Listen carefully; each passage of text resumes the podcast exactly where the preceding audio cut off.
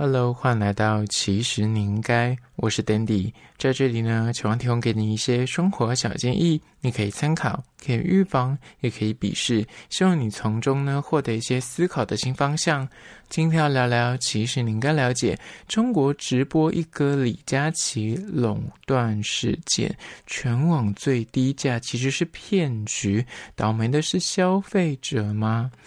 近期呢，中国新闻不是很平静。前有就是他们前国家总理李克强逝世的事情呢，另一个在社群平台上面炒得沸沸扬扬的新闻，就是直播一哥李佳琦被爆出全网最低价垄断事件。听到这里，千万别急着关掉这个 podcast。你会想说，关我屁事？我没有在买他们的直播的东西，而且台湾有些也买不到。但我跟你说。这个新闻我本来也不是这么的在意，但后来我发现这个商业模式呢，是值得大家去了解，跟它其实隐藏着很多的暗黑在其中，而且台湾之后也有可能会发生，因为他们现在这个。直播的产业量的成熟，家大业大的关系，所以这个直播主出现的这个新闻，导致很多人就是开始在研究说，哇，这个商业模式存在着很大的漏洞。那当然，这个新闻我觉得值得看的地方呢，大家解释一下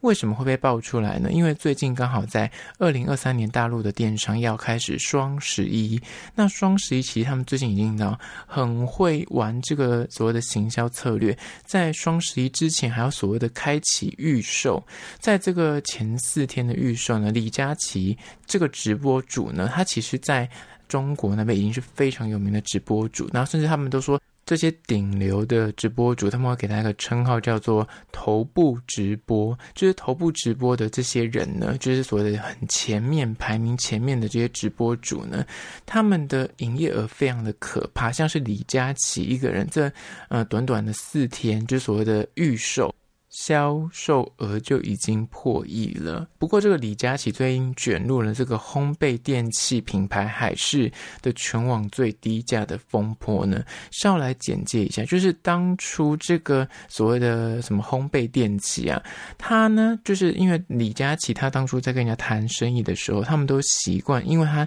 就是所谓的，那他是顶流，所以他可以跟。品牌要求说：“我就是要全网最低价，你其他的平台绝对不可以高过我的价格，否则的话，你等于是这样就我就不帮你卖。他就是签约之前就会先丑话说前头，如果你不让我全网最低价，我就不帮你卖。那我不帮你卖状况之下，这些业者就会很担心，因为他就是真的销售能力极强，只要有他，嗯，那帮忙推播、帮忙直播的话，这个营业额就会是海量，所以大家都会拿让。”他三分，而会爆出这个所谓的垄断事件呢，就是中国电商巨头京东集团的一个销售人员在他的。朋友圈发文说到说，他们京东呢收到了律师的投诉，这个投诉就是说他们这个海仕烤箱，京东的价格竟然低于所谓的李佳琦的直播售价，违反了他们跟李佳琦签约的底价协议，然后要求京东这边呢要赔偿巨额的违约金。那那京东这边的采销人员就是。直接点名说，这些超级头部直播主，像李佳琦之类的人呢，就会要求厂商要二选一，有所谓的底价协议。那他也就是要求相关的部门要介入管理这些未。全网最低价的这种现象，什么叫做为全网最低价？稍微来解释一下。简单来说，只要今天李佳琦他跟这个厂商说，你就是我就是要卖一百块，其他平台就是不能够低于一百块，那其他平台就是可能就要卖一百零一。那问题来了，李佳琦他所定的所谓的最低价。他跟厂商谈好说，我要卖一百块，但是 actually 如果今天是就是市场一起竞争的话，就是没有所谓的呃一个人说的算的话，有可能可以卖到六十或七十这样的价格，但是他直接把那个底价画在那里说哦，我要一百，但是因为所谓的这些所谓的超级头部。直播主呢，他们是会抽 commission，会抽中间的这个差额，他可能中间就差了二十块是他拿走，那他定一百块，但是原本其实是六七十块就可以买到，这些消费者就可以买到这样的价格，但因为他定了一百块，其他的那平台只能够卖一百零一或一百零二，甚至更高。那这样的状况之下，所有人就觉得说，你网络上搜寻的状况之下，你就觉得说，哎，李佳琦真的买的是最便宜的。那以这种消费者心态，就会觉得说，那我当然是买最便宜的啊。那久而久之，其他的直播主就诶没有得混，其他的平台就没得混，因为他说的算，他把那个价格定在那里的。其他的业者，即便你要比他更低价，你没有办法，因为如果你比所谓的李佳琦更低价，这些厂商等于就违约的。那今天为什么会发生这样的所谓的京东的问题呢？就是因为这京东他自己掏腰包说好。你李佳琦，举例来说，你李佳琦卖一百块，我今天我京东就是卖五十块，另外的五十块我自己吸收，可以吧？那我就卖五十块。就他们一上架之后，就被李佳琦，就是这边的公司，就是每万，它是李佳琦这边的直播平台的。公司就直接跟京东提出说：“你这个价格不行哦，因为我们有谈好，说我们价格一定是最低价这样子。”那后续大家就要质疑说：“为什么你就是李佳琦一个人可以说了算，可以就是大成这样子，就是你一个人就可以独霸市场？”但后续李佳琦的就是美万这个公司呢，就出来澄清说。李佳琦没有像是坊间大家在谣言说他们有签底价协议，从来没有要求品牌商啊、什么二选一，就是只能够选我们，或者你就只能够哦我们就不接你的单这样子，就是二选一的这种策略压着这些厂商一定要听李佳琦的话。他说，对于李佳琦直播间的定价权争议，美万这边表示呢，商品的定价是由品牌商那边做决定的。结果呢，新浪科技就是大陆那边的媒体呢就曝光了李。李佳琦直播间的美万公司，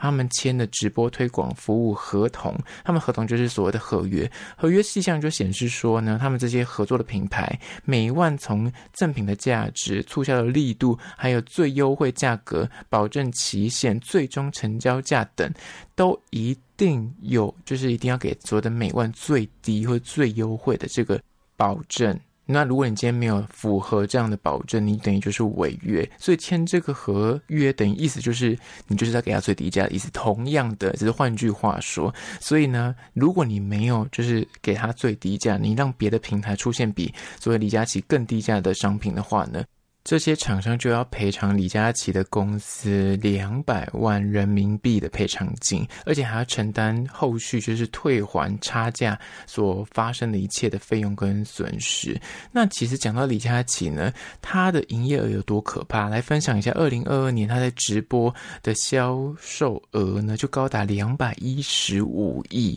非常惊人的数字，而且呢，就是据公开的资料显示，李佳琦全网的粉丝在二零一九年六月的时候，曾经已经接近了五千万人粉丝，就各平台加起来，就已经比很多所谓的中国一线或是所谓的大腕演员还要多粉丝，所以他的粉丝的。基底是非常稳的，所以他的直播只要一出来，随便卖个东西，那个销售额就是已经夸张到天文数字。所以厂商一定就是能够挤破头，能够上他直播，就是想要去。所以你就是只要他点头，那价格好说，所以一切都他说的算。那为什么这件事情现在才会被爆出来？就是他明明就已经红成这样子，应该如果刚刚讲这种商业模式有漏洞的话，早就被爆出来啦。但其实这件事情已经。行之有年，大家之前的状况为什么一直没有特别被炒热这个新闻点呢？主要就是之前的厂商都觉得说啊，他真的很会卖，所以也是有赚头，所以就是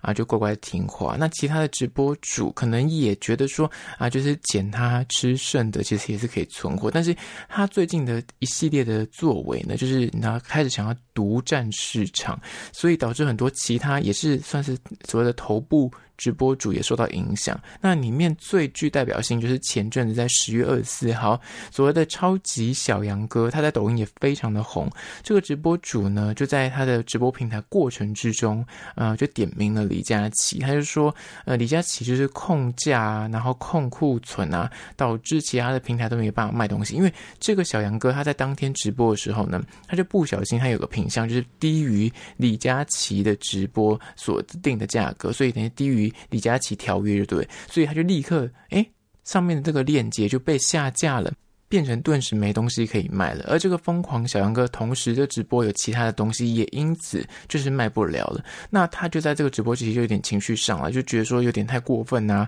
因为毕竟疯狂小杨哥他的粉丝量也是非常的大的，但是不能够跟李佳琦比。但怎么说，他都觉得说啊。你这样子的做法，这样的商业行为，很明显的，你不是站在粉丝的立场，或者站在消费者的立场，你就是站在自己的利益导向。你想开多少价格，你说的算。那其实根本不是所谓的全网最低价。现在房间里李佳琦说的全网最低价，那是你一个人说的算，而且那根本就是以你图利自己为主的说法，因为有可能原本这个东西是可以卖六十块、七十块，但是因为你定了一百块，其他人就只能够买一百零二、一百零一这样子，那其实消费者变得就没有。得到所谓的最好的优惠啊！那站在消费者立场，疯狂小杨哥就觉得说，你打坏了行情，而且你破坏了其他就是直播主有可能可以去吃你这些呃剩下的渣渣，或是就是公平竞争，你懂吗？就没办法公平竞争，因为一切都是你一个人说的算。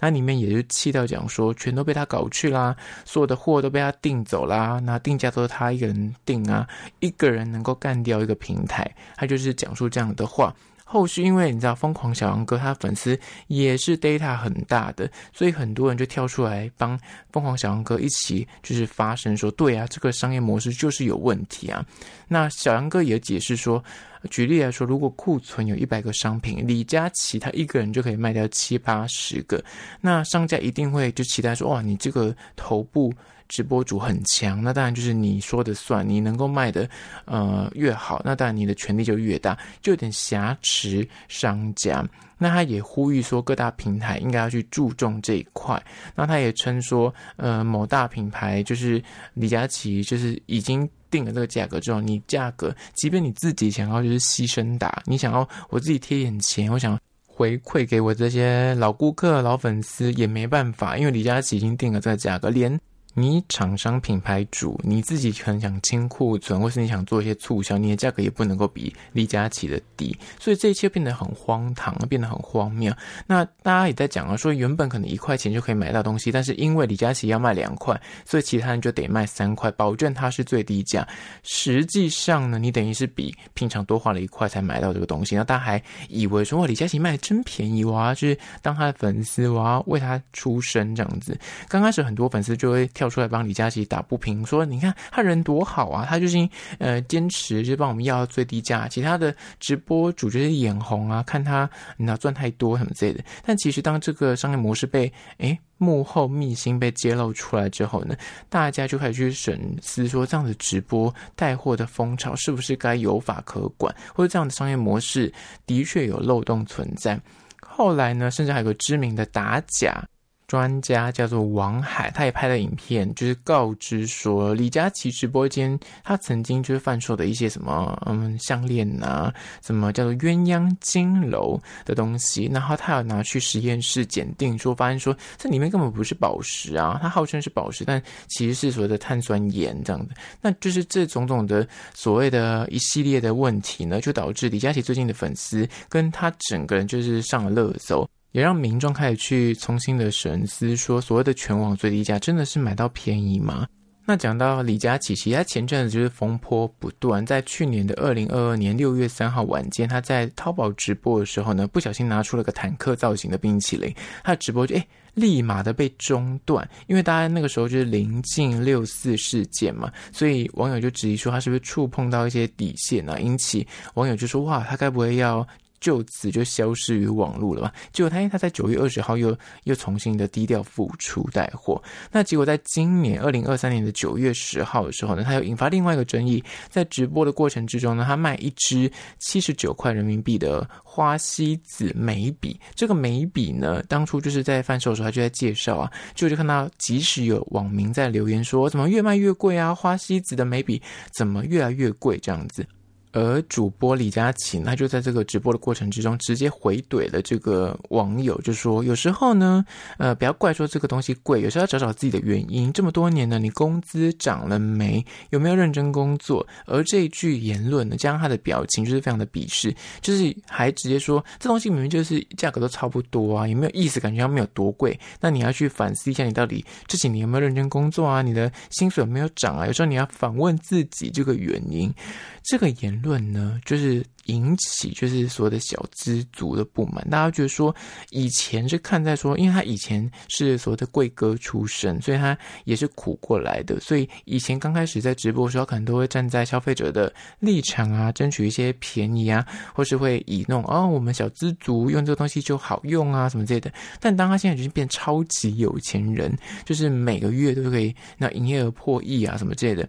这个时候，他反而回来就是指责这些当初支持他的粉丝，这些小资族，你是否工作不够努力啊？钱不够多啊？买不起这个东西啊？但这个时候呢，李佳琦当下他的反应是就是很强硬啊，但后续因为舆论的压力下呢，连夜就发了声明道歉，而且还拍了影片，还就哭了这样子，而且光是这个短短的言论呢。他一夜之间就掉了两百万的粉丝，你就知道这件事情对于说直播主有多大的影响。而且整个事件，我觉得为什么身为台湾人的你需要知道，就是我觉得这个商业模式，因为台湾现在直播慢慢的兴盛，那接下来一定会遇到同样的问题，就是你可以听到，举例来说，我听到很多所谓的艺人或是 KOL 或是网红，他们在跟厂商谈价格的时候，他也会要求说，哎，你在我这个段期间，比方说我的档期走，接下来十二月。档期，你要能够控制所有的平台的价格，一定不能够比我低，我一定要是市场最低的价格。但通常台湾这边的谈法是，可能是个啊五天或七天、一个月之类的，这个档期我包下来，但是你要要求其他平台不能够比我更低。那这个状况可能相对大家好像也觉得诶蛮合理的。但未来如果当有一个像李佳琦一样超级直播主出现的时候，有没有可能，他就可以直接喊定价？而这样的定价，其实有可能也会导致刚刚说的。原本消费者一块就可以买到东西，但是因为这些直播主、这些头部的所谓的直播主，他们要求说我要两块，因为中间的这些我要赚，